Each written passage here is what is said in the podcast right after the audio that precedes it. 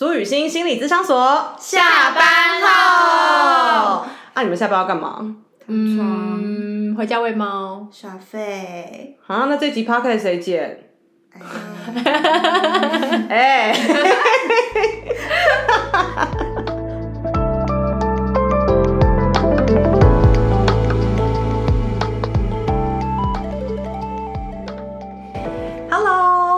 位小天使回来我们的 podcast。Hello，我是雨欣，我是伟如，我是齐轩。今天呢，我们要讨论这个主题哦，我们要跟上这一波浪潮，也就是 Me Too。讲的都有点嘴软。是啊，因为它其实是一件蛮痛苦跟创伤的事情。嗯然后我们的确私底下有讨论过说大家有没有相关 Me Too 的经验？那算是幸运吗？就是我们三位不太有那种真的非常大。创伤，比如说被性侵哈、或者是说呃有很大的暴力事件。嗯可是我们有没有受过性骚扰，或者是性呃权力未接这样相关的骚扰呢？诶，有，我发现好像我们也许只要是女性哈，或者是跟性别不一定有关系。我觉得在权力位接中，呃，不管男生女生，也许多多少少都会感受到这种人际之间的踩线。嗯，对，所以这跟界限真的超级有关。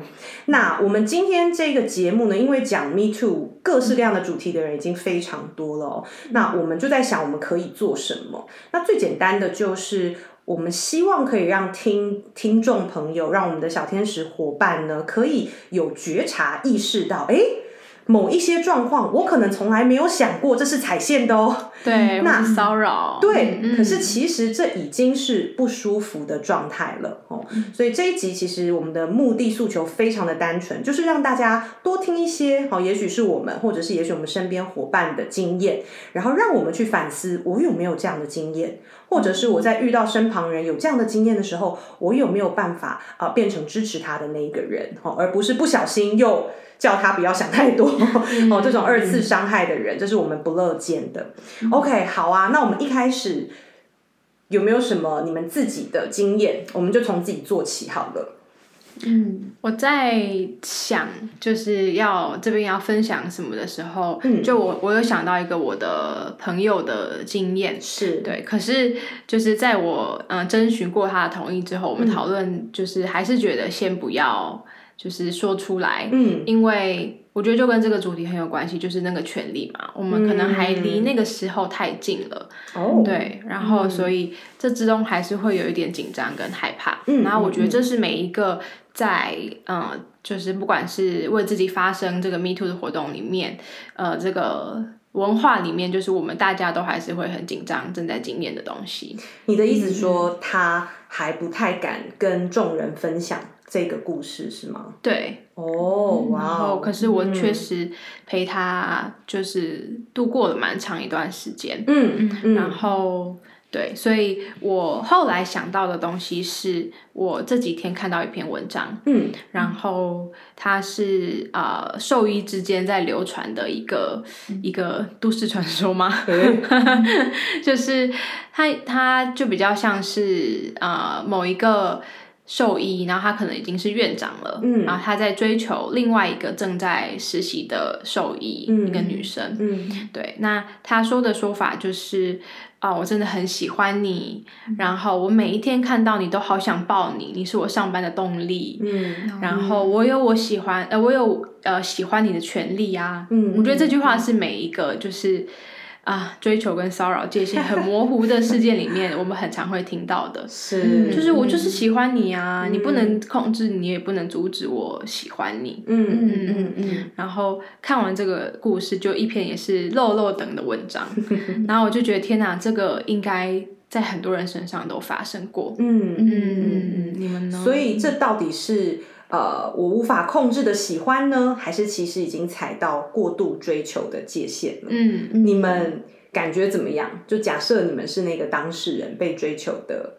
后辈，嗯说说你们的感受吧。嗯，那时候是齐轩有给我看这篇文章，嗯然后看完的感觉是这件事情真的好难被界定哦，因为我们就像我们在偶像剧里面不是都会看到说，哎，男主角他很深情，或者是男二也会很深情的追求女主角，即便女主角她可能喜欢的是男主角，可是他好像就会觉得他需要在旁边当护花使者，然后他需要的时候都会出现，或者是他会一直主动的献殷勤，表现自己。嗯嗯，那就会觉得说，哎、好像好像有这一种偶像剧的文化催化之下，我们真的会很难去分辨说，什么时候我们的过度追求是深情，什么时候是已经变成骚扰。嗯嗯，对，嗯嗯，对啊，我最近才看到一部韩剧，就女主角是韩少熙，呃，剧剧名我已经完全忘记了哈。如果有看过的听众，帮我们留言一下。然后我也没有办法看完，因为我就是看前面一点点，我就把它关掉了。这个剧情大纲是这样哦，就是韩少熙跟这个男主角可能有点像青梅竹马吧，就认识了十几年这一种。然后有一天，他不小心就看到这个男主角的呃电脑。结果一打开，发现就是有一个资料夹，通通都是女主角的照片，嗯然后还会按年份分哦，然后都还有注解，就说可爱的喝咖啡，韩少熙这样子。然后重点是这个剧就是摆明了，我还没看完哈，所以如果以后不是这样演，也请纠正我。但是他摆明了就是要演。女主角看到，然后觉得超级浪漫，觉得竟然有一个人默默一直注视着我十几年，然后我只把他当好朋友，然后看似剧情就是要引导他们两个相恋，然后我就再也看不下去。就是当然，它里面的照片都是很清纯的啦，喝咖啡啊，然后一起出去吃饭，也不是什么大偷拍。可是我总觉得好像这一种呃默默的守护，或者是长期不断。努力不懈的追求，我觉得真的有太多，尤其是男性伙伴哈，在这样子的角色塑造之下，大家好像会甚至有一点自我要求，是这样。对。对，嗯，就像我有好多的呃一些伙伴朋友，他们会去呃抖内一些直播主。啊，不是说不行，因为我觉得你支持另外一个创作者哈，我觉得这也是一个还蛮好的事情。可是他们的支持背后没有那么单纯嘛，他们就觉得我每天去聊天、去露面，然后有给你钱，我一定有机会，我一定有机会把你约出来。然后，然后当然直播主也会留一些可能性给观众朋友哈，所以就这样一来一往下。久而久之，这些人就会非常挫折，因为他觉得好像是被骗的。嗯嗯，那我觉得这些经验真的都是让我们在关系之中，他可能不一定是骚扰，但他在关系之中就是一种我不知道该怎么做的人际界限，我不知道该怎么拿捏。好，那我觉得我我就分享我自己的一个故事好了，因为这个故事我还没有完，我完全还没有在任何。公开媒体公开，然后呢？我现在要公布的这个人，我 我不会讲他名字，我紧张，但是他就是依然在我看得到的群组里面，疯狂的也在发一些 Me Too 的文章，然后感觉超级同仇敌忾，就是觉得不可以骚扰啊等等。嗯，可是当年他曾经对我做的事情，其实就是骚扰。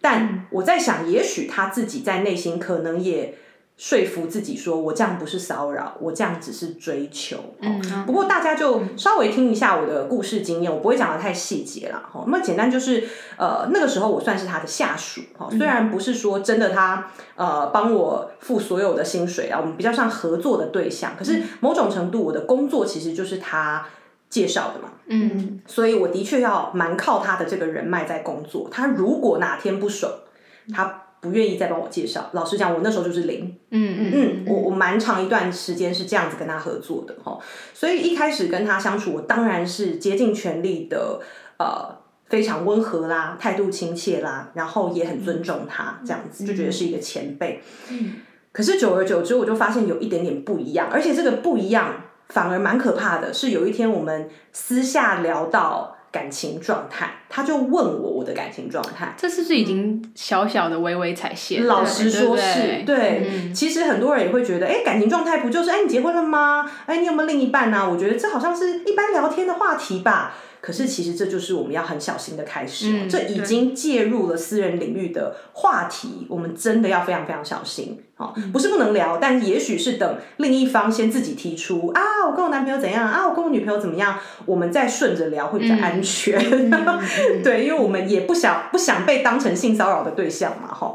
好，然后这个呃，我就称他为老板好了。这个老板就问我有没有交往的对象，我就很坦诚的跟他讲，因为我觉得我们合作一段时间了，就聊这个，我当下是觉得 OK 啦，我们的熟度还 OK。那我就跟他说，哦，有啊，然后那个时候我们已经交往了大概六七年左右，所以也算是很 long term。对，我就跟他讲说啊，我有一个交往六七年的伴侣了。嗯，然后结果他竟然眼睛一亮。然后他就说：“哈，六七年你都没有想过要换换别人吗？”我就觉得这个问题是在眼睛一亮这个吗？非常奇怪，这个问题非常奇怪。然后他就当然就开始询问一些说：“啊，你们都相处的很好吗？你们真的适合吗？”就好像开始怀疑我的对象，好像想要探出说：“啊，你们六七年会不会七年之痒啊？会不会有什么议题啊？这样子。”然后我就有跟他讲说：“哎，没有哎，我们就是真的还蛮好，也也打算要结婚。”嗯，结果他就落下了一句说：“结婚之前还是要多试试吧。”然后我当下只觉得，嗯，就是一个长辈，就是喜欢 你知道给一些意见，好像要你多看看这样子。所以我也只是打哈哈说：“哦，也是啦，也是啦。”哈，我就这样带过去。就从那一天开始就完全不同了。我每天早上起来，我看到我的 line。大概就是一两百封，那个红色点点就是一两百起跳，很疯，很可怕。然后一两百还不是短短一句哦，就是每一段那个 line，大家知道大概都会超过一整个手机页面那么长。但他都是打什么？对他传什么？呃，他传的内容大致就是说他非常喜欢我哦，然后呢，他很希望可以跟我继续深入，然后他知道我现在有伴侣，但是他也不确定这伴侣适不适合我。我想说，哇，那你就知道嘛，就是 就是非常有趣的议题这样子。然后我那时候也就满满的感受到被被侵入界限嗯，可是我的第一个反应就是害怕。老实讲，非常非常的害怕，因为我的工作真的掌握在他手中很大一部分。当然也没有说一定要跟着他，可是我那时候也算是刚开始创立自己的某一些口碑，哈，我也很害怕说一旦他掌握一些资源，断掉了这个口碑，我是不是前面几年的努力就付之一炬这样？嗯，所以我觉得我的回话当然就是很委婉啊，我我还特别跟他讲说，我很欣赏他的工作态度啊，好等等，我就是先讲了一些优点。然后呢，又再加上说，哎，但是我自己已经有感情对象了哈，所以这个我觉得我们就当一个呃感情很好的工作伙伴就可以了。嗯，可是这句话好像在他的耳中又变成他有希望喽。啊，这样也有希望，就是他就觉得，哎，我看见他的优点了，这样。结果后来我当然是越讲越直白一点，哦，当然我没有直白到说我不喜欢你。你就是给我滚！我没有讲到直白这样，可是反而这件事是惹怒他的。你说没有讲到，对对，就是不够直白这件事情，是我最后他更小灯修皮的一个关键点。因为我以前当过公关嘛，然后就直接在私讯里面说，我早就该知道你做公关的都是同一个嘴脸，就是很假、很虚伪，然后就开始攻击我。他觉得你骗他，他觉得我骗他，对对对，然后。我还因此真的自我怀疑，然后就回去看我们这些几千封讯息，我去看我到底哪里骗他，就是我当下是自我怀疑的，就觉得我是不是真的讲的不够清楚这样。可是后来看完，然后还给别人看哦，然后我的朋友就说没有，你真的是已经很委婉在照顾你们的关系跟他的感受，嗯。哦，但是他只选择看他想要看，没错。嗯嗯嗯，所以那段时间，我到后来极度的想要离开这个工作的伙伴关系，也是因为我一直在问自己，为什么我来工作需要这么害怕？嗯嗯，就是为什么我需要承担一个如此如此恐惧的工作关系？我真的有需要靠它吗？哦，就渐渐的在这个呃自我怀疑当中，我也培养自己的力量。嗯嗯，然后去看见说，哎，或许他更需要我，对不对？没有没有想，我们其实是互相需要啦，哈，所以其实他也需要我，我不需要把自己摆在那么卑微的位置。嗯，然后我开始跟他比较平起平坐，然后我的能量开始补充上来之后，他也就停止这个追求。后来他停止了，对。可是当然停止也不是完全就好啦，就是还是有些后那后坐力哈，比如说他就是。也没有那么在给我机会了，对对对对对对啊！所以这一些，我觉得在工作中拥有权利的人，他们很常会看不见，他们自己掌握了什么。嗯，嗯，因为他在那个讯息之中，我还记得他曾经跟我讲过说。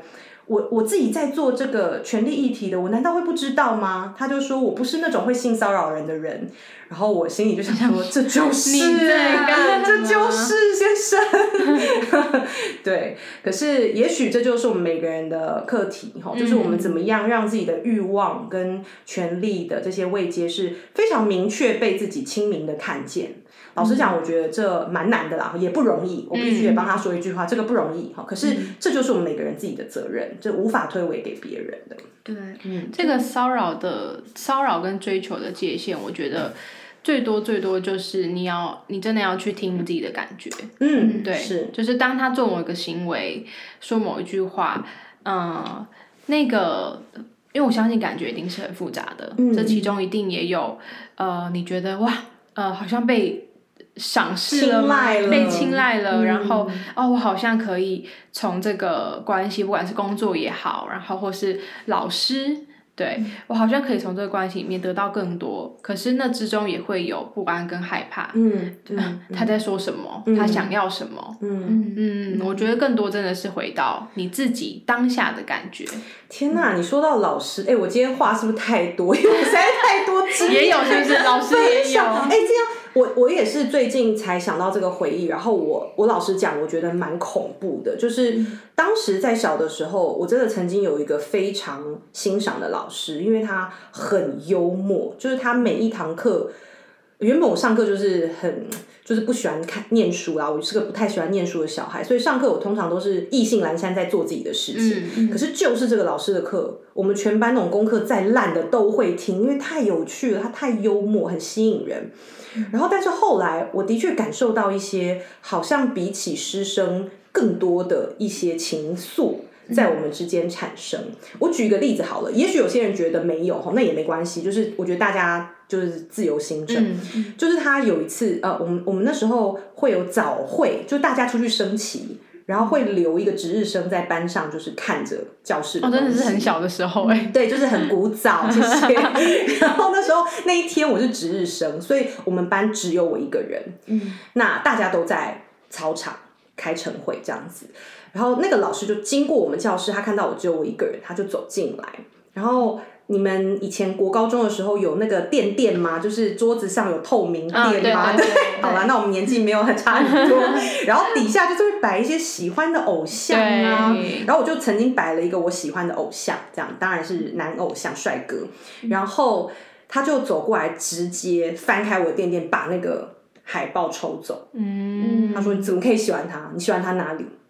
哦，就是他有我好吗？”就是讲这样的话，你知道吗？然后我当下老实讲，我真的有一点点心动。对不对？因为那还会有是明星老师，然后如此幽默风趣，可是他就对你讲说你不准喜欢别人，嗯，嗯，这是一个霸总，很奇怪的霸总啊，这是一个很奇怪的事情。然后当下我真的是国中生，所以我内心就觉得啊，好浪漫哦。可是我现在回想，我真的发抖、欸。对啊，对啊，真的有太多太多的那个年纪情窦初开的小孩，分不清这一些呃操控控制在里面的这些暧昧的讯息。那我们多少人就被被此利用了？嗯嗯嗯嗯，对啊，感觉感觉对我们来说就是很难去分辨某些时候嗯，到底那个感觉是什么。对就像齐轩刚刚说的，好像在那时候的雨欣感觉就是被老师青睐，或者是被赏识的感觉，嗯然后那个是一个大家都崇拜的对象。嗯对，可是当他对我做这些行为的时候，我可以接受吗？嗯或者是我当下的感觉到底是什么？这真的很混淆。是嗯是，你刚刚讲的那两个经验啊，就是会让我想到，嗯、你刚刚有说到你会自我怀疑嘛，嗯甚至我们跟别人说起这些事件的时候，我们也会被其他人怀疑。对就是像现在很多 Me Too 的事件，大家都会质疑说，哎，那你为什么当下没有说？对然后你当下为什么？比如说，可能他们呃抛出了截图的讯息，嗯他们就会去抓说，哎，那你为什么当下你好像也模糊的回应了他，甚至你还笑笑的回应他，你还对打哈哈，嗯甚至还会讨好。嗯嗯嗯，那我觉得在这部分就会让我想到，就是这几天很常看到的一个词，叫做“完美受害者”。嗯，对，然后我们到底这个受害者要做到多完美？怎么样是完美的回应？嗯嗯，然后嗯，当下的回应。当下的反应一定是很很混乱复杂的，就像我们刚刚讲的，有很多各种的情绪。然后我们到底究竟要做到怎么样？你才满意，我们怎么样呢？对，因为当下的吓到愣住，还是说我们跟那个当事人就是在同一个房间，我们没有办法马上离开，就在车车上等等的，嗯。然后僵住。我觉得僵住是一个非常正常的反应。嗯可是大家可能都会以为说，哎、是不是呃，我一定要反抗，或者我一定要马上逃走，嗯那才叫做呃完美的反应。嗯嗯，你觉得呢？嗯，我想到的是，像那个，好像我那一天有看到一位心理师叫周志健嘛，心理师。哦，对对对，对他好像就有特别提到说，我们在受到这一些侵犯的当下或事后，我们甚至有可能是会去讨好那一个人的。那我觉得这件事情其实也也很也很牵涉到说，那一个侵犯你的人，他可能有握有一些权利。嗯，对，然后我们能所能够做的最好的反应就是我们要怎么样可以安全下装。那讨好好像就是一个很常见的。但这个好像就会换来谴责嘛，就是说，哎，你为什么没有离开？你为什么没有哭？你为什么没有说你不要？嗯对，但可能在那个当下，搞不好我们也判断说这一些反应可能会换来更可怕的结果。嗯嗯嗯嗯嗯，嗯对，所以我常常觉得当事人他的反应是只有他当下才会知道怎么做对他最好。对，对这是没有办法后见之明，没有办法马后炮，也没有办法事先预料的。我觉得很多决定就是我们那个当下，你在所有的经验跟所有的情绪下，你做出的那个决策。我们就需要相信它是最完美的决策，嗯即便、嗯。即便结果不一定是我们满意哈，嗯。但是我们就是只能做那样的决定，然后我们也要信任别人，就是做那样的决定。嗯。OK，所以这个是呃判断自己情绪内心呃到底有没有不舒服，好、然后去判断到底这算不算骚扰，或者是他是不是踩线哦。因为像后来呃，我延续刚刚跟那个老师的议题，我觉得到后来也是我逐渐那那一刻我真的很高兴哦，就是他跟我说你不准喜欢这个男明星哦，然后我我的确蛮高兴的，但是久而久之，我真的开始觉得有点多。呃，比如说他会跟我约私下谈话，虽然都是一些比较鼓励我，比如说要考上什么好学校，哦嗯还是一个师生的角色，可是我觉得他的情感好像投入非常多，嗯。然后这时候我就真的觉得有一点点不舒服，嗯。嗯，然后就是会把我可能放学留下来跟他聊一聊啊，等等，或者是私下的聊天，我觉得好像已经比起其他的同学开始有一点点多了，嗯。对，那这时候我就我就真的有一点点没有那么安心的感觉，哦，那这个就。必须要去 follow，因为有时候也许第一次你跟这个人接触的时候，你真的是觉得开心的、喜欢的，也是有可能在某一时刻变质。那这依然是我们要去 follow 我们内心声音变化的一个线索。哦否则很多人就是很容易啊、我第一次遇到你，我就好喜欢你，嗯然后之后我就觉得你做任何事都是对的，对都是好的，然后我我我反而是，哎，我怎么会有不舒服的感觉？哎，我这样好像不太对，反而去怀疑自己。我觉得很多时候是这样，就是你发现了一个人的落差，嗯或者是事件有一些改变的时候，我们我们有没有办法还是继续尊重自己每一刻在变换的感觉？啊，我觉得只是光讲我就觉得这个好难，更别说当下要做得到。嗯然后刚刚也一边在想说，到底是什么样的文化？嗯就是我我们我们这个文化的特性，呃，真的我回想从小到大看了很多什么言情小说啊，然后偶像剧啊，然后各种传达出来的那种大众媒体在传达出来的 image 给我们，就是好像呃浪漫的爱情，嗯然后呃浪漫的关系，嗯它就会有某一种可能压制，嗯。啊，对，嗯。然后或是就像刚刚魏如讲那个霸总嘛，对，然后甚至有很多 A 片里面，他也在上演这种情节，嗯嗯对，嗯对，所以我觉得这真的会让啊、我们从小到大非常的混淆，嗯 嗯嗯，就是我这感觉是对的吗？我我分享一个比较十八禁的议题，哎，我们听众朋友，大家满十八岁了吗？如果还没满十八岁的小朋友们，赶快把这一集 podcast 关掉喽！阿姨要开始讲一些深夜话题。好啦，这就是我一个朋友跟我分享一个私密话题，我我觉得这个例子非常棒。嗯，就是我这个朋友呢，他在性方面，他其实蛮喜欢有点强来的感觉。嗯可是这不代表他可以随便被任何一个人强来对对，哦他是要他的另一半。哦，他他只允许他的另一半哦，嗯但是呢，很有意思的是，他的另一半就是比较温和、温文儒雅的类型，所以他就一直在这方面觉得，哎呀，好像不是很满意这样。嗯结果有一天呢，他的另一半突然，嗯，好，我要来满 足我的女朋友哈，就突然某天半夜他就强来这样，结果我这个朋友就说非常的不舒服，啊，但是他在那一刻又不敢拒绝，因为他觉得这好像是我要来 所以他就跟我分享了一个这么矛盾的故事。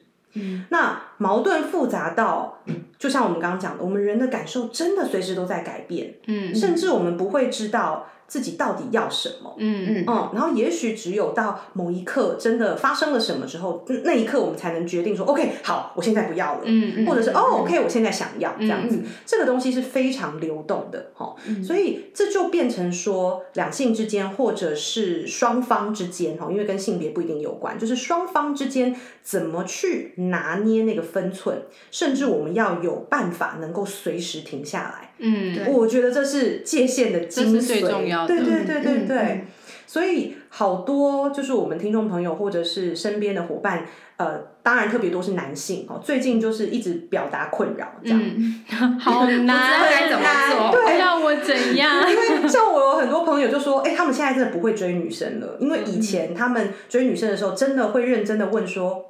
微如，我可以亲你吗？然后可能微如就会说：“哦，你很解嗨耶，你可以直接亲啊，你不要问这么多，对不对？”可是真的亲的时候，对方说：“你在干嘛？你为什么亲我？”哈，然后他就发现，哎，好像他不知道怎么拿捏这个氛围。两个人有没有？你们有没有什么看法？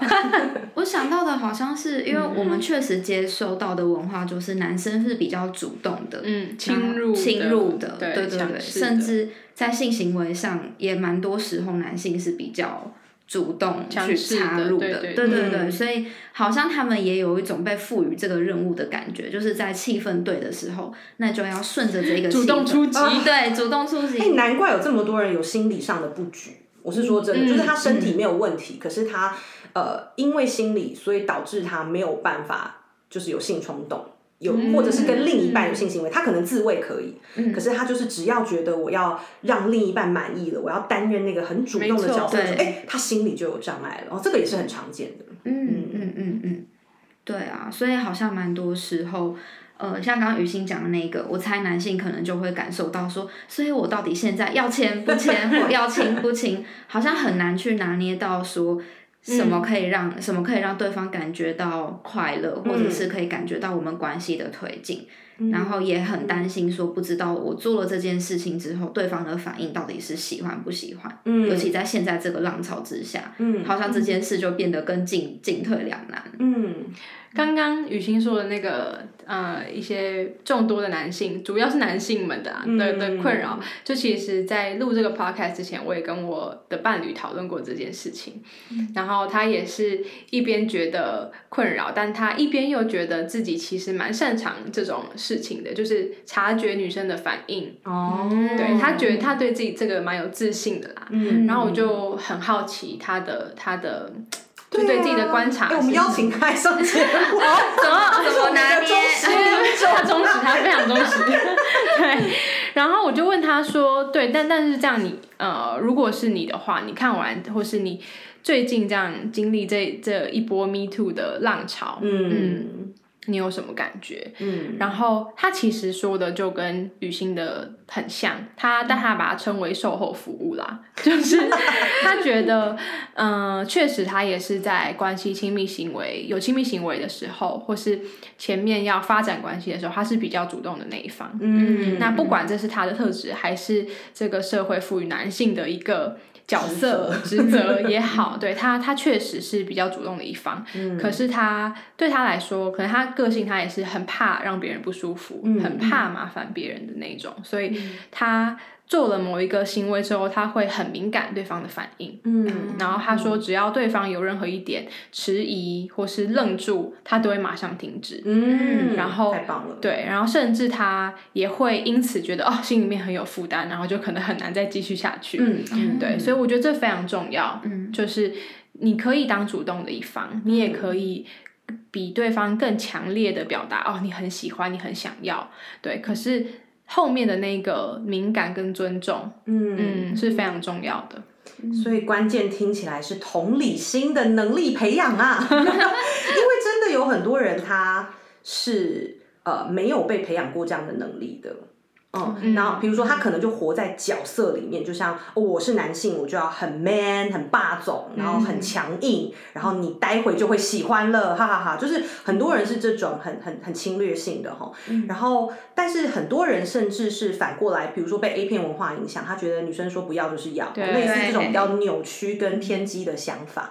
可是每一个女生又真的很不一样，因为也许有些人在情绪上，他就觉得啊被有一点强硬来，哎呀真的是很嗨啊，对不对？所以最棒最棒的做法，真的就是用同理心跟敏锐的觉察。嗯。哦，然后一旦感受到对方，比如说揪起来了，哦，那个身体反应其实是也蛮明确的，啊哦，或者是他已经很明确的说，哎，啊，好痛啊，不要了，哈、嗯类似这种反应，嗯。那呃，我们就马上需要停下来。好，所以停下来这个功夫，我觉得是所有性别、所有人类，我们都需要去学习的哈。不要说到性的议题，我觉得也是很重要。嗯比如说，比如说我们在跟朋友聊天，好，嗯那我们自以为给他一个很棒的建议，哈，可是我讲到一半的时候，也许我看到对方脸色一沉，非要对，或者是非要，嗯，或者是他已经嗯，就是在玩手机了哈，那我就会马上停下来。嗯哦，就是这些都是我们可以在日常生活中，也许跟性无关的主题，我们就在练习怎么去照顾彼此的界限。界限，对，那甚至呃，我常常在讲性别相关议题的演讲的时候，我给大家一个准则啦，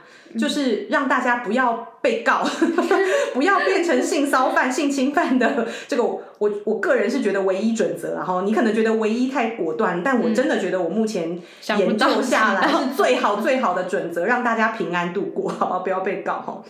最棒的就是第一个，我们先同理跟敏锐觉察。嗯一旦对方退缩不舒服，甚至他说出来，好，不管有没有说，他的肢体反应、表情是退缩的，我们马上就停。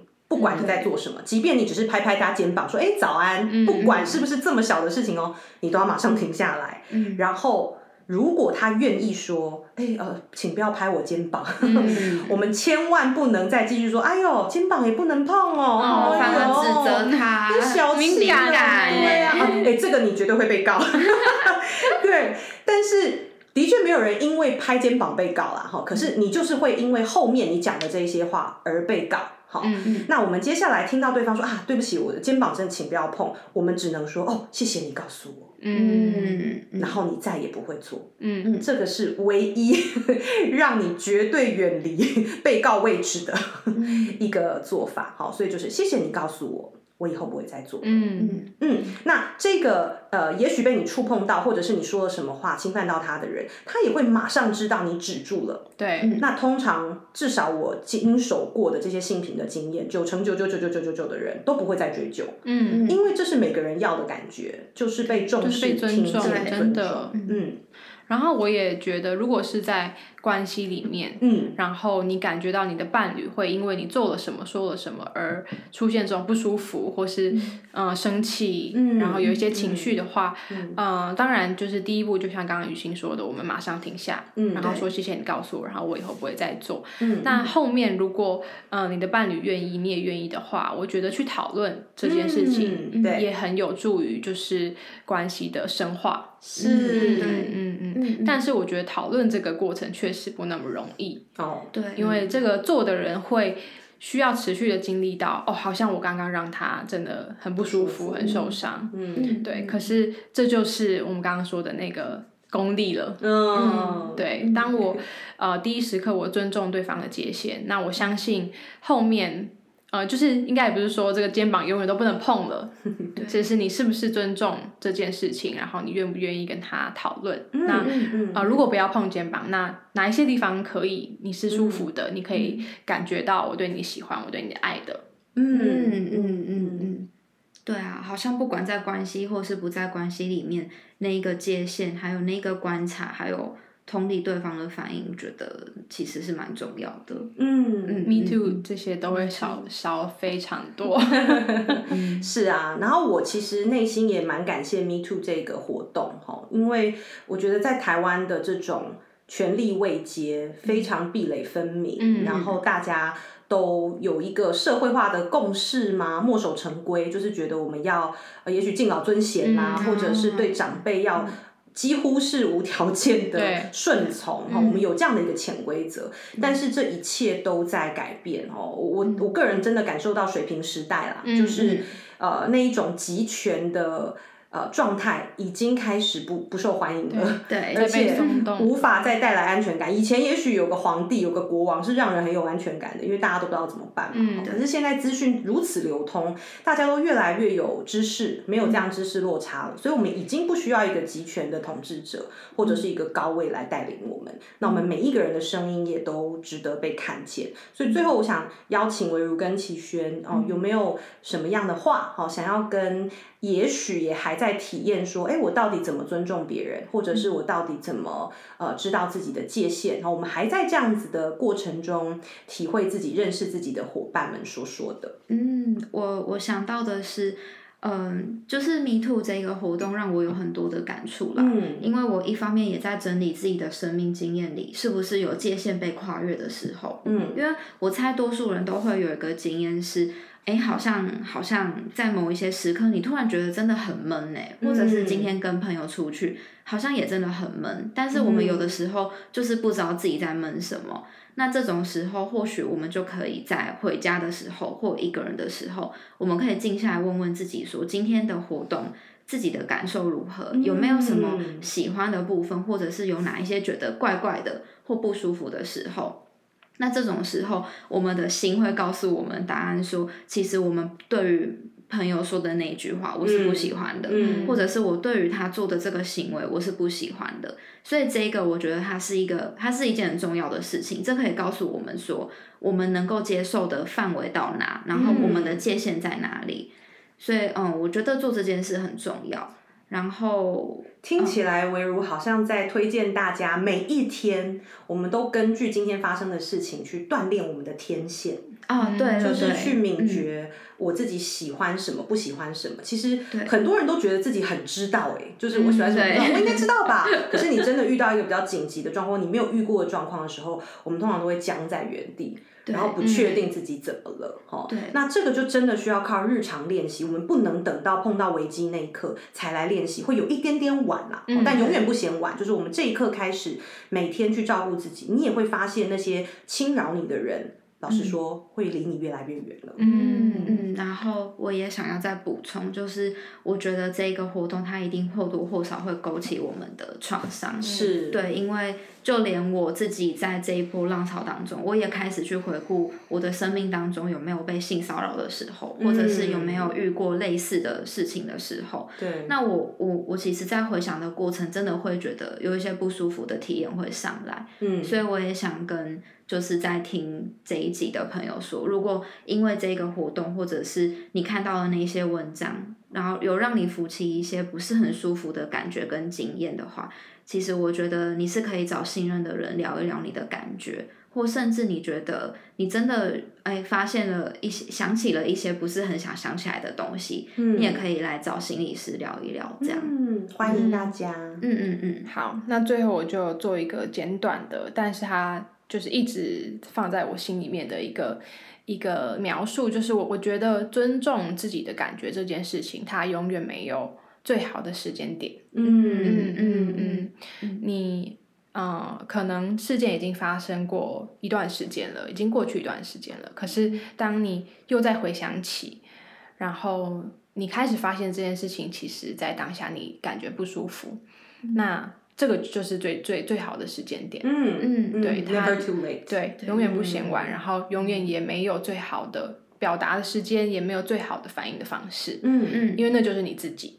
对，嗯，即便现在你觉得还有一点点难说出口，嗯也许也没关系，至少我们可以先在内部对自己诉说，就说嗯嗯，我们现在还有点难说，这一定很不容易，那我们就继续照顾自己。嗯嗯，嗯嗯，非常谢谢今天所有的小天使们聆听我们这一集哦，跟 Me 嗯 Too 有关的话题，哇，真的洋洋洒洒，大家，对，太多的经验，然后也欢迎大家了哈，因为其实我们的这个私讯。哦，就是苏雨欣心理咨商所这个私讯呢，除了是来预约心理咨商哈，但是其实它也蛮像一个树洞一样。有时候我们也会收到一些朋友跟我们在私讯中分享一些经验。当然啦，我们在私讯中，因为私讯的安全性哦没有那么那么足够，我们也无法就是随意的回回大家，就是你们的状况哦，因为那是非常个人的。可是有一些伙伴的确就觉得，哎，也不一定要回应，他可能觉得有一个安全然后保密的空间来说说自己的故事。那我们的私讯也很愿意为大家敞开，嗯，所以希望你们都可以找到属于你们自己的树洞哦。尽量不要把这些悲伤带到棺材里啦。